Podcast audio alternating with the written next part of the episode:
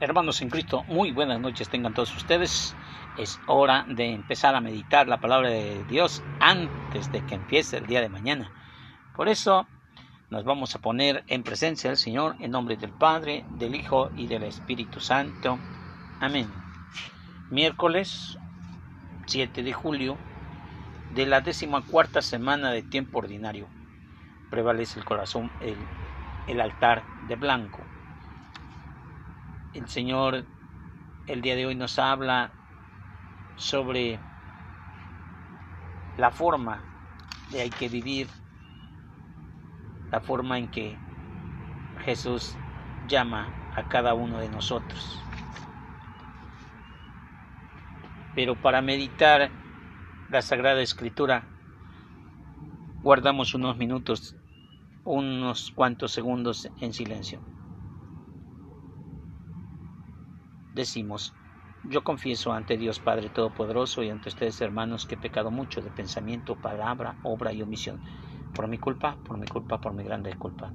Por eso ruego a Santa María, siempre Virgen, a los ángeles, a los santos y ante ustedes hermanos que intercedan por mí ante Dios nuestro Señor.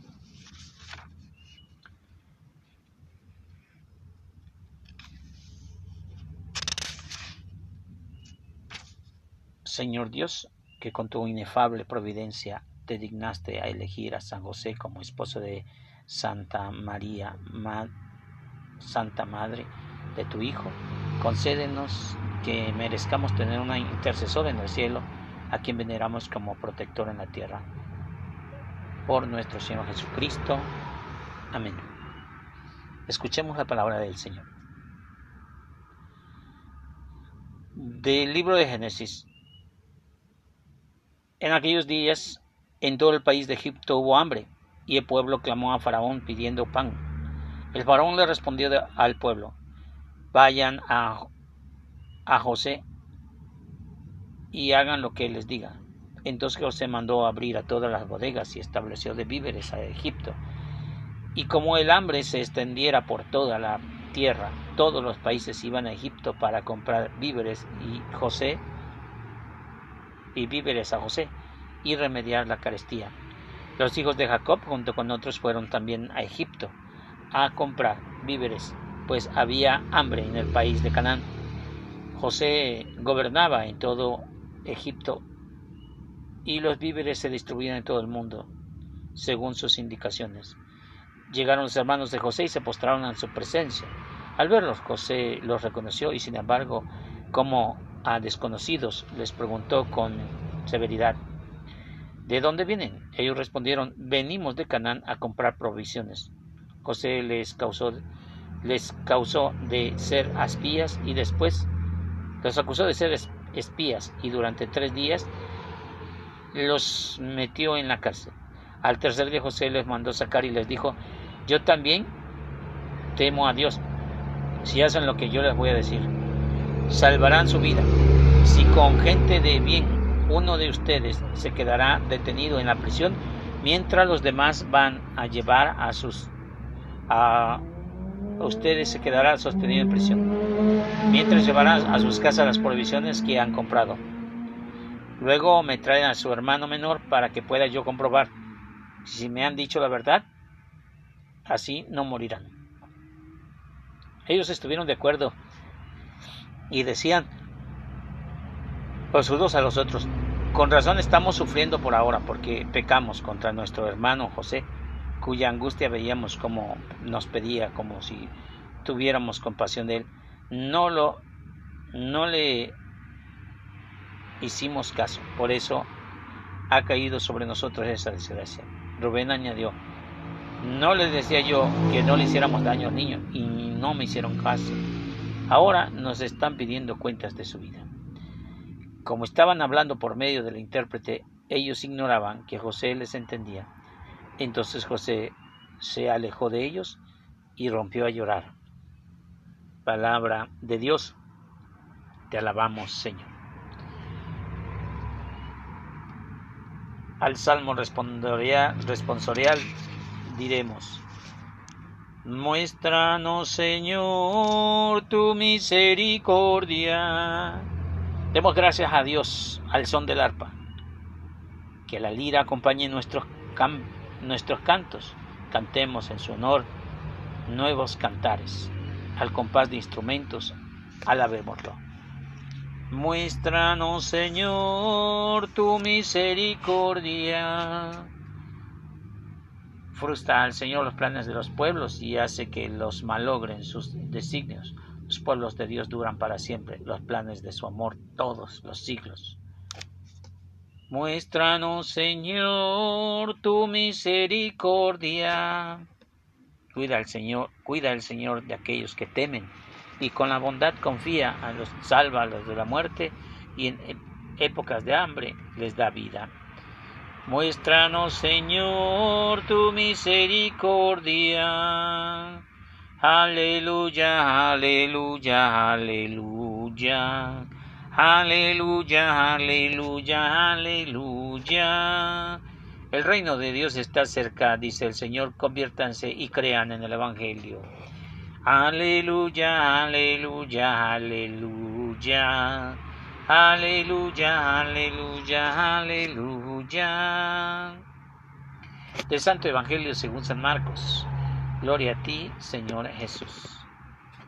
En aquel tiempo, llamando Jesús a sus doce discípulos, les dio poder para expulsar a los espíritus impuros y curar todas las clases de enfermedades y dolencias en estos son, estos son los hombres, nombres de los doce apóstoles. El primero de todos, Simón, llamado Pedro, y su hermano Andrés, Santiago y su hermano Juan, hijos de Zebedeo, Felipe, Bartolomé, Tomás y Mateo. El republicano, Santiago, hijo de Alfeo y Tadeo. Simón el cananeo y Judas Iscariote, que fue el traidor. A estos doce les envió Jesús a estas instrucciones. No vayan a tierra de paganos, ni entren en ciudades de samaritanos Vayan más bien en, de, en busca de las ovejas perdidas de la casa de Israel. Vayan y proclamen por el camino que ya se acerca el reino de los cielos. Palabra del Señor, gloria a ti, Señor Jesús. Una palabra sintetizada, las tres lecturas, la misericordia del Señor. Porque en el libro de Génesis, capítulo 41, versos del 55 al 57, nos estará hablando de ese pasaje bíblico que empieza desde el 38. José el soñador. José, hijo de Jacob. Y si tú llevas las cuentas, hermano mío, entonces habrás entendido que Abraham es padre de Isaac, Isaac es padre de Jacob y José es padre, es hijo de Jacob. Esa descendencia que debería de haberse guardado para reservar la palabra del Señor y la promesa que le había hecho a Abraham. Y ahora, después de ciertas circunstancias, después de que su familia o sus hermanos odiaban a José, ahora José portaba una túnica misma que le valió para que sus hermanos lo odiaran más y lo quisieran matar. Yo no sé si a ustedes les ha pasado. Sin embargo, Rubén no quiso matarlo y les propuso que lo vendieran para hacer negocio. Pasado el tiempo, José se hizo un hombre fuerte, tanto así que que la esposa de Putifar, el copero, quería andar con él, pero él se negó y lo mandaron a la, a la cárcel. Y estando en la cárcel, él revelaba los sueños. El faraón lo, fue lo mandó a traer y a partir de ahí se hizo su brazo derecho por las revelaciones, por la astucia, por la inteligencia y por todas esas cualidades que Dios da a sus hijos, a los que le obedecen. Entonces, con el hambre que ya se había previsto, llegaron sus hermanos. Y esta es la situación que plantea el libro de Génesis. en esta lectura. Sus hermanos se sienten arrepentidos porque sienten que han estado pagando. Es la culpa misma la que les obliga a, obedecer todas las cosas que decía aquel hombre para, él para ellos desconocidos. Sin embargo, José les conocía muy bien su idioma, el arameo, y aunque ellos hablaban otro idioma, José los entendía muy bien y por eso empezó a llorar. Si es verdad que Jesús, eh, José, que es como una prefigura de Jesús, porque Jesús es vendido por los suyos, ignorado y golpeado, vendido también, eh, es una prefigura, José el soñado es una prefigura de la presencia de Dios en el Nuevo Testamento a través de Jesús. Por eso tiene misericordia de sus hermanos. El Salmo nos dice, muéstranos Señor tu misericordia, porque verdaderamente aquella persona que busca la palabra de Dios, que busca el encuentro con el Señor, no se va con las manos vacías. El Señor es rico en misericordia, abunda en misericordia. Por eso dice que el Señor cuida a aquellos que le temen en su bondad y confían y los salva de la muerte y en épocas de hambre, así como José tuvo misericordia de sus hermanos, así Jesús tiene misericordia de aquellos que lo golpean. Es una prefigura, pero es una forma real de mostrar la misericordia de Dios. Y aunque no está en los mandamientos, podría decir, sé misericordioso como Dios es misericordioso. Ese es de los grandes mensajes que no están escritos, pero que sí nos da a entender la palabra de Dios. El Evangelio de San Mateo capítulo 10 versos del 1 al 7 nos muestra ese listado de personas a los cuales Jesús llamó para su servicio. Y hermano mío, a pesar de esos años, de estos dos mil, más de dos mil años, entre esas gentes que están ahí nombradas, ahora en la actualidad estás tú. Has sido llamado de parte de Dios. Les dio poderes para expulsar los espíritus impuros y curar toda clase de enfermedades y dolencias. Si el día de ayer el Evangelio nos decía que Jesús curó a un mudo endemoniado, ahora Jesús está dando ese poder a sus discípulos. Ojo hermanos, hay veces que eh, nuestros hermanos no católicos, con tal de no aceptar a, a Pedro como representante de la iglesia, como única iglesia de Cristo, para derrumbar a la iglesia, para querer ocultar la verdad, ellos dicen que Jesús jamás delegó su poder, que jamás dio poder a sus discípulos. Y claro que sí, a sus discípulos les dio poderes para, para expulsar demonios y para curar toda clase de enfermedades y dolencias. Dice aquí el Evangelio 10, 1. También eh, dará poder para perdonar los pecados. No tan solo Él lo hace, sino también le da autorización a sus apóstoles. Y sus apóstoles, en el nombre de Cristo Jesús, ellos también absorben los pecados y es Cristo quien los perdona. Y está ese listado, ese listado de personas, Andrés, Santiago, Juan, Simón, Judas, Tomás, Mateo, Bartolomé, Felipe. Ellos son los elegidos de parte de Dios para ser sus apóstoles. El Evangelio de San Marcos dice subió al monte y llamó a los que él quiso. Otros traductores dicen a los que más amó, a los que más ama. Sabes, cuando Dios te ama, te llama a, tu a su servicio. No es nada más levantarlos y sanarlos y ponerlos y, y que queden ya libres de la enfermedad, como en el caso de la suegra de Pedro. La misma suegra de Pedro entiende que si ha quedado sana es para el servicio de Dios. Porque así como cuando te curas o te operan de una, eh, te hacen una cirugía, pues quedan la rehabilitación. El chiste es de permanecer y otros ejercicios y alimentación, etcétera, etcétera. para que no sea nada más a lo tonto, sino que vaya en orden. Así pues, el Señor elige a los doce y los envía y les da estas instrucciones. Y ahí es donde nos incumbe a nosotros. No vayan a la tierra de los paganos. ¿Quiénes son los paganos? Aquellos que vivían afuera de la ciudad, pero más que nada no tenían conocimiento alguno de Dios. Eran totalmente ignorantes.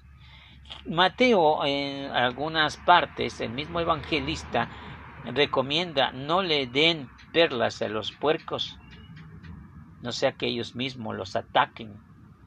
Verdaderamente eh, los paganos no van a recibir la palabra de Dios.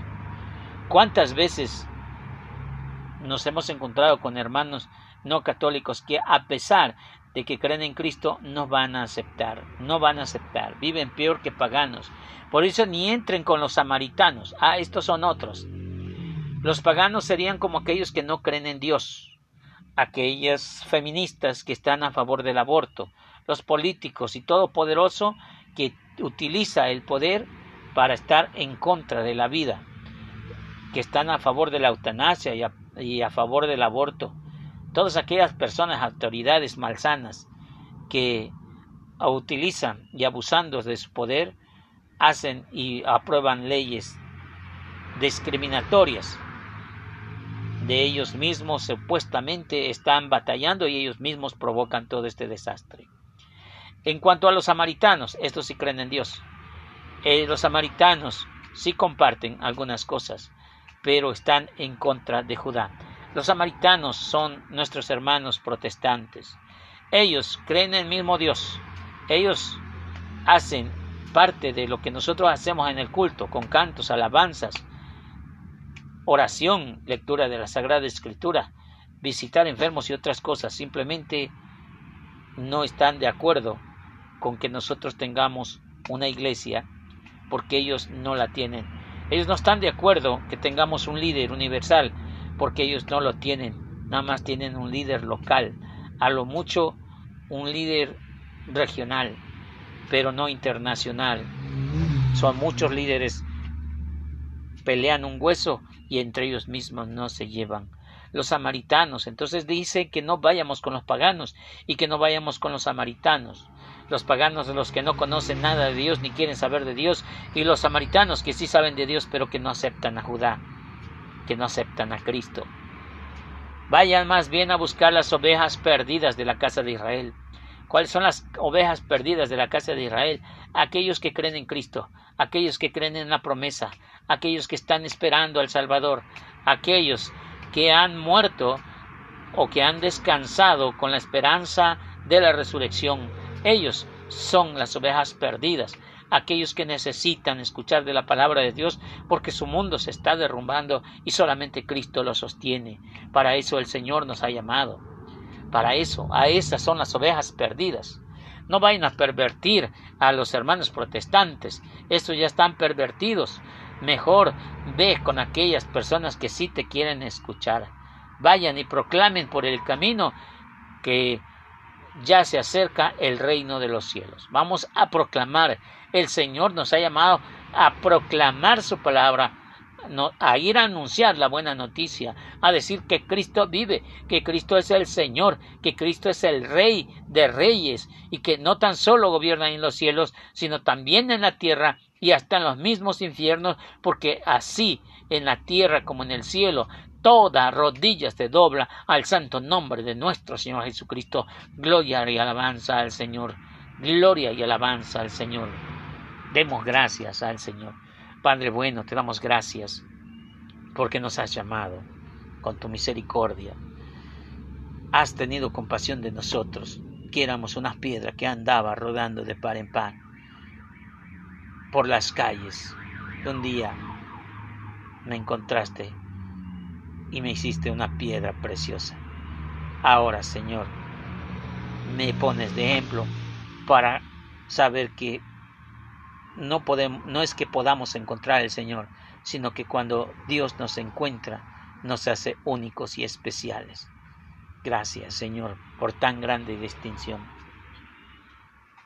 Señor, te damos gracias por renovarnos en el sacramento de esta vida.